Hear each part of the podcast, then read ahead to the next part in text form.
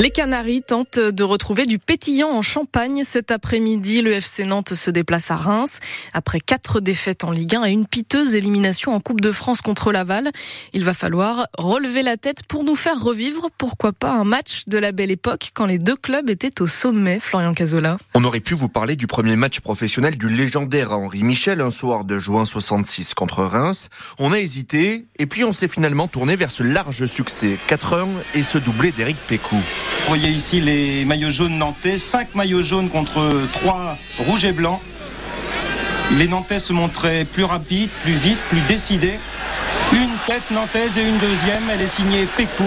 La défense rémoise s'est montrée complètement figée ici sur ce corner et les champions de France reprennent l'avantage. Pécou signe le deuxième but nantais. Baron Kelly et Rampillon allaient alourdir le score, mais 46 ans après, les souvenirs s'échappent des champions de France en titre. Il faut dire que le match n'est pas un régal pour les mirettes, un terrain aux allures de patinoire, un stade de Reims qui n'est plus que l'ombre de lui-même, et des Canaries qui s'en remettent à leur gardien Jean-Paul Bertrand Demann pour éviter le piège. Alors pour les remercier de cette cinquième victoire d'affilée, le mythique directeur sportif Robert Budzinski sort le champagne dans le train du retour et l'offre à des Nantais en pleine effervescence. Reims-Nantes, ce sera bien évidemment à vivre en intégralité sur France Bleu Loire-Océan dès 14h.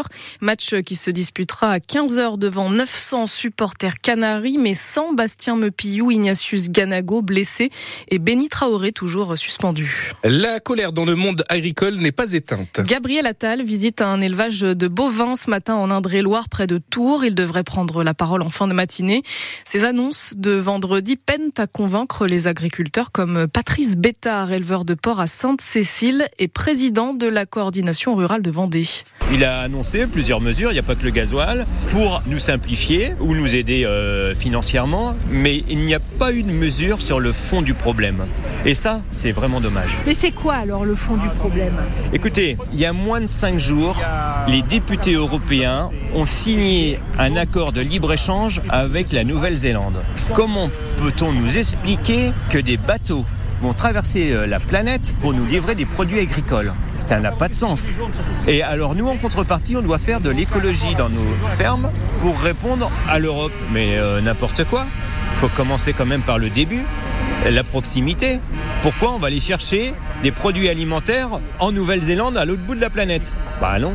Et pour se faire euh, entendre et voir, la coordination euh, rurale a organisé une action insolite hier pendant euh, le blocage, pardon, sur le rond-point des flâneries à La Roche-sur-Yon.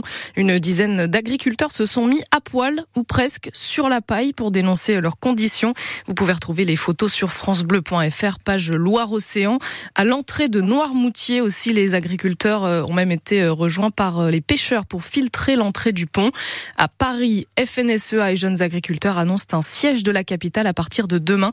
Ils seront euh, rejoints par des agriculteurs du Lot et Garonne. 8h34 sur France Bleu Océan, la station du Grand Bornand en Haute-Savoie endeuillée. Un petit garçon de 8 ans est mort hier. Il a perdu le contrôle de ses skis et a dévalé une piste noire fermée sur une centaine de mètres.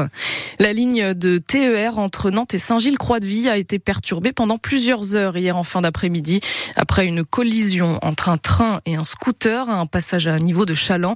Le conducteur du scooter, un adolescent de 14 ans légèrement blessé, a été transporté à l'hôpital. Vous avez euh, forcément dans votre entourage quelqu'un qui joue au tiercé. Oui, misé euh, sur des chevaux, hein, soit dans le bar PMU du coin, soit à l'hippodrome. Et eh bien, ce jeu de Paris très connu fête ses 70 ans et ses courses hippiques sont très populaires en Loire-Atlantique avec 12 hippodromes dans le département, un deuxième après la Manche. C'est simple, plus il y a de parieurs au PMU, mieux les hippodromes se portent, selon euh, Christophe Jiquel. Il est président de la Fédération régionale des courses hippiques de l'Ouest. Le PMU, c'est ce qui euh, finance l'institution des courses. Hein. Sans le PMU, il n'y aurait plus de courses puisque c'est ce qui permet de financer les allocations que nous distribuons aux professionnels des courses. Les clients des PMU euh, n'hésitent pas à se déplacer sur les hippodromes parce qu'ils vont, ils vont trouver des courses en direct, ils vont vivre des émotions en direct. Et puis il y a des personnes qui découvrent durant leurs vacances les courses à Pornichet ou sur un hippodrome de leur lieu de villégiature et qui vont euh, finalement bah, découvrir cette activité, de miser une petite somme pour euh, croiser les doigts qu'ils soient dans les trois premiers et qui deviendront des clients du PMU.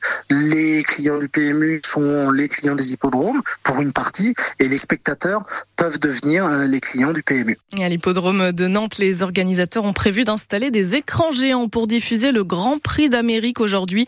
C'est la plus grande course de l'année qui se déroule à l'hippodrome de Vincennes près de Paris. L'équipe de France de hand a l'occasion de faire le plein de confiance. Ce elle affronte une vieille connaissance en finale de l'Euro, le Danemark, à 17h45.